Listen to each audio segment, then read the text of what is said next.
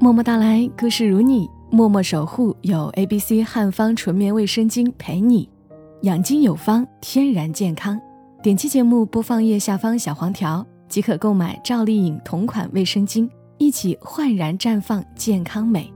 我是小莫，和 A B C 汉方纯棉一起讲个故事给你听。今晚要分享的，其实算不得一个完整的故事。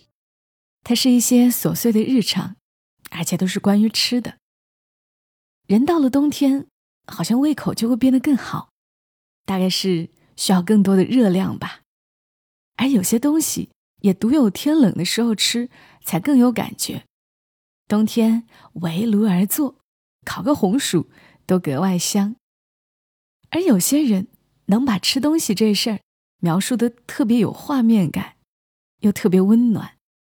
哪怕只是听，也能够有种看美食节目的温暖感觉。今天就来和大家分享这样一篇作者沈书之笔下的寒冷时候想吃的东西。今年的冬天似乎来得格外迅疾，还没有感觉到秋天的意味儿。前几天出门去，就已经冻得手和脸都疼起来了。虽然穿着很厚的裤子和长袜，然而因为是九分裤，脚脖子那里嗖嗖的往上灌着风，让人觉得不得不要穿两条裤子了。洋白蜡的叶子一面黄一面落，没有等到完全黄透，树丫上就已经落得差不多了，看起来十分寥落的样子。小区里。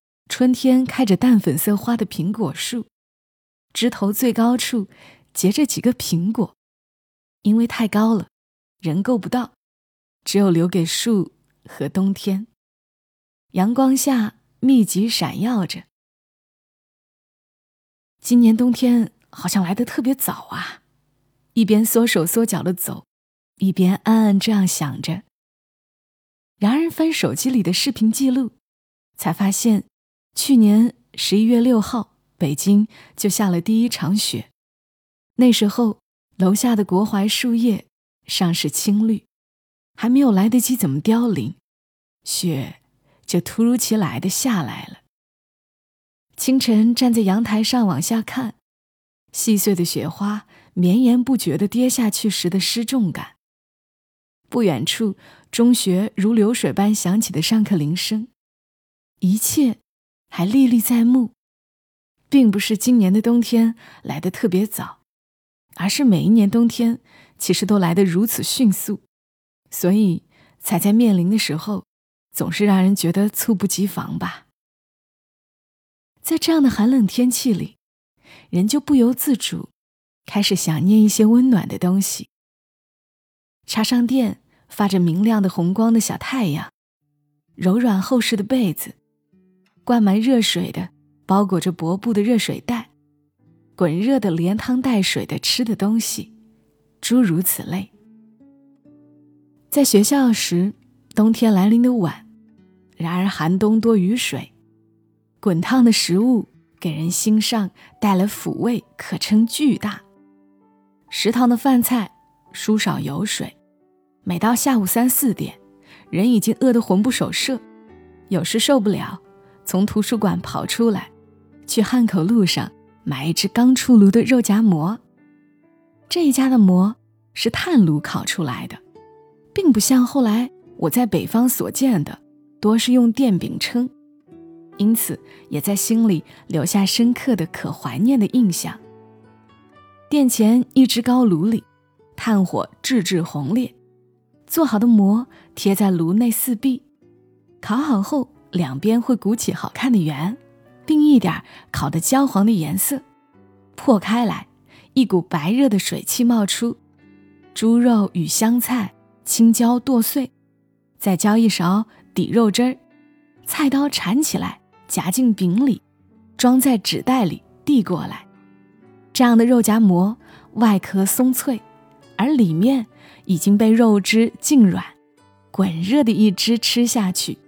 人心里总算安定，可以再坐一小时，待到大部的人流去食堂吃饭的五点钟。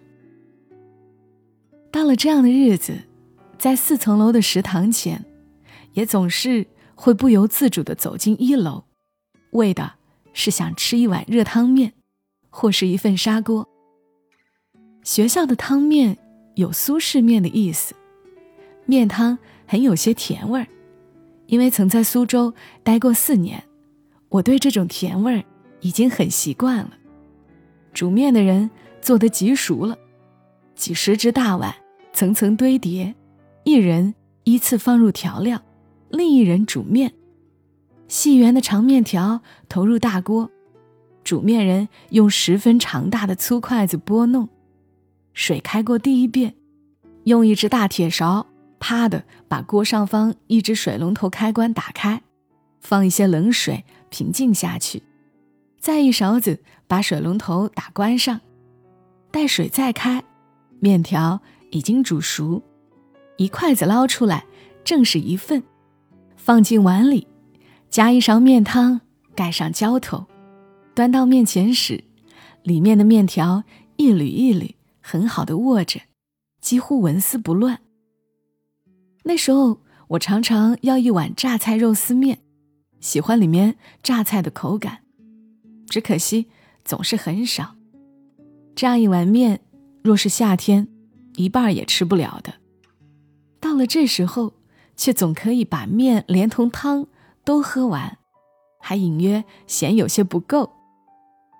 砂锅也常点，盖因为喜欢吃粉丝。学校的砂锅可以说是简陋，虽然配好了放在那里堆得很高的样子，然而大半都是大白菜，上面一小把粉丝。再根据不同种类撒一点香肠、鹌鹑蛋或是红烧牛肉在上面。有学生要一份，就把砂锅放到燃气上，加一点水进去，慢慢煮。一会儿，高高的菜便坍缩下去，缩成正好的一锅。白菜和粉丝煮得软了，冒着密密的热气。虽然这砂锅其实并不好吃。有很重的味精味儿，吃掉一点点大白菜叶子，剩下的就全都是大白菜帮子。但常常还是忍不住念想，要点一份来吃，大概是因为实在太喜欢粉丝了吧。等到九点半下晚自习时，又已经很饿了。开水瓶存在食堂门口的悬铃木树下，这时候。奔去打水，回来路上会经过一个坐在一辆小拖车的老婆婆身边。在学校三年，每天晚上看见这个老婆婆也很久了。然而她默默地坐在小拖车旁边，也不说话，也没有一个招牌。我总不知道他是做什么的。直到有一天，看见走在我前面的女生停下来，向她买了一个茶叶蛋。我才趁机往他的拖车上放的泡沫箱里看去，原来是卖夜宵的。这个老婆婆卖的东西里有茶叶蛋、饺子，还有胡辣汤。那以后我打水回来，常常在这里买一个茶叶蛋吃，装在袋子里。不知怎么做到还很热，滚热的捏在手心，等回到寝室，再很珍惜的。吃掉，因为害怕长胖，夜里总不敢多吃其他东西。这一颗茶叶蛋，在那时实在很抚慰饥饿的心。到北京工作以后，开始自己学做饭。冬日里想吃的东西稍微丰富繁难起来，每当想吃什么，就去搜一下做法，再依样炮制。美食网站的图片上。首先令人向往的是日式的寿喜烧，圆圆的锅里摆着整整齐齐的材料：牛肉片、金针菇，两面煎得微黑的薄豆腐块，切了漂亮的十字形花刀的香菇，再搭一点大白菜与茼蒿，看起来诱人而悦目。公司附近有一家居酒屋，中午偶尔和同事。去吃过几次，每次必要忍不住点一份。然而食之太甜，想着要自己做，却又因为需要味淋和出汁，自己总懒得专门去淘宝上买。最后每次兴起想吃的时候，都因为缺这缺那而做不成，终至于放弃了。与寿喜烧接近而简易的是蔬菜杂煮汤。即使是下班回来，天已黑透的日子，也忍耐着饥饿做过两次。有一回正值立冬，白日出门上班前，将昆布一片、干香菇几颗洗净，泡在足够炖汤的干净水里。等到傍晚回来时，加白萝卜几片、胡萝卜半根，并大半只苹果、一小盒蟹味菇。电炖锅炖一小时，加少少的一点盐与生抽，再下喜欢的蔬菜，金针菇、大白菜、魔芋结之类，再炖十五分钟，至汤滚开。这样的汤看起来平淡无奇，然而实际很甜，滚烫的喝很好喝，起着鲜甜作用的，大概便在于那大半只做汤底的苹果。还有泡了整整一个白天昆布与香菇的水。吃的更多的是更为简便的火锅，没有时间炖汤底，买一包海底捞的清汤火锅底料，去清真的肉店买了羊肉片与牛肉片，并金针菇、油麦菜、豆腐皮、海带，只是这几样已经很足够，偶尔也有土豆片和藕片，回来将素菜。一一洗干净，金针菇切去底部的根，油麦菜掰成一片一片，豆腐皮切丝儿，海带洗去粘液和沙子。做这样的事时，心里有一种轻快的秩序感。汤底里自己再削一只番茄，丢几粒枸杞进去，等水炖开，便围着扑腾的水蒸气，默默吃起来。这样的火锅，寒冬里。我们吃过很多次，每当某天下班，我觉得太冷，就总是会不由自主的冒出“吃火锅吧”这样的念头。火锅的确是冬日里的希望之光，而在家里吃的火锅，因为免去了在寒风中寻找餐馆的冷饿和吃完还要冒着寒风回来的失落，就显得更为温柔与圆满。后来也自己做羊蝎子火锅。北京的冬天，街上随处可见打着巨大招牌的羊蝎子店。我们下班回来，偶尔去附近一家店吃，两人点一盆羊蝎子，炖得滚热，先把肉吃了，再下入蔬菜拼盘，最后加一份手工扯面。这样一份小份套餐，两人已可以吃得很饱。后来那里道路修整，羊蝎子店关闭，我们去探过两次，都不见恢复。有一天，麦子学着自己做羊蝎子起来，周末去早市买的几根羊蝎子，回来焯水洗净，油锅里放桂皮、花椒、香叶、姜片炒香，放入羊蝎子炒一炒，再加入生抽和老抽，放入适量清水煮开。电压力锅里焖半小时，就是一锅很好的底汤了，比之前买来的火锅底料要入味的多。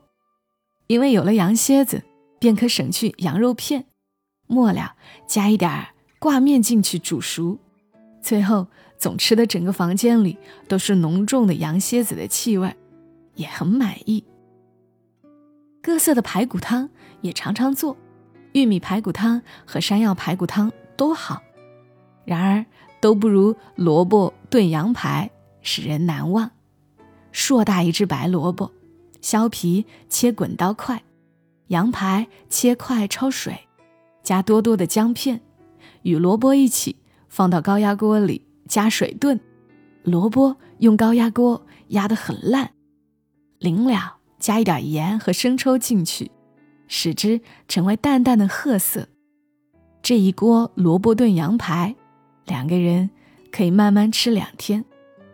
吃饭时可能还觉得平常，然而等到深夜饥肠难耐，把高压锅里剩下的汤重新煮开，滚烫的舀两小碗出来，两三块萝卜，一块羊排，几勺汤，怕洒了，小心翼翼的端着重新坐回床上，开始一点一点吃。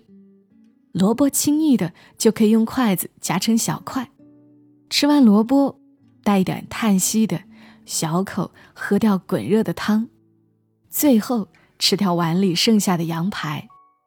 那时候心里的满意无可比拟，连身体都热了起来。或是下班回家，在抖落冰冷的风，气喘吁吁的脱下外套和围巾之后。跑到厨房，按下加热的开关键，等几分钟后，就有一碗滚烫的热汤喝。对于饥寒交迫的胃来说，是多么及时的抚慰呀！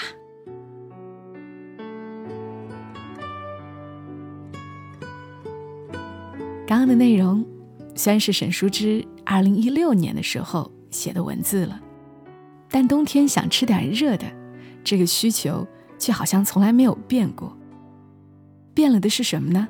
变了的是，我们读书的时候，我们才开始工作的时候，好像有那么几年，没有什么特别的事，是我们特别去追求的，每天就惦记着这吃的东西，还挺单纯快乐的。正在听节目的你呢，冬天会吃点什么？我们来评论区聊聊天吧。好啦。谢谢你听到我，也祝你暖暖的睡上一觉，明天吃点想吃的，拥有简简单单的快乐。小莫在深圳，和你说晚安。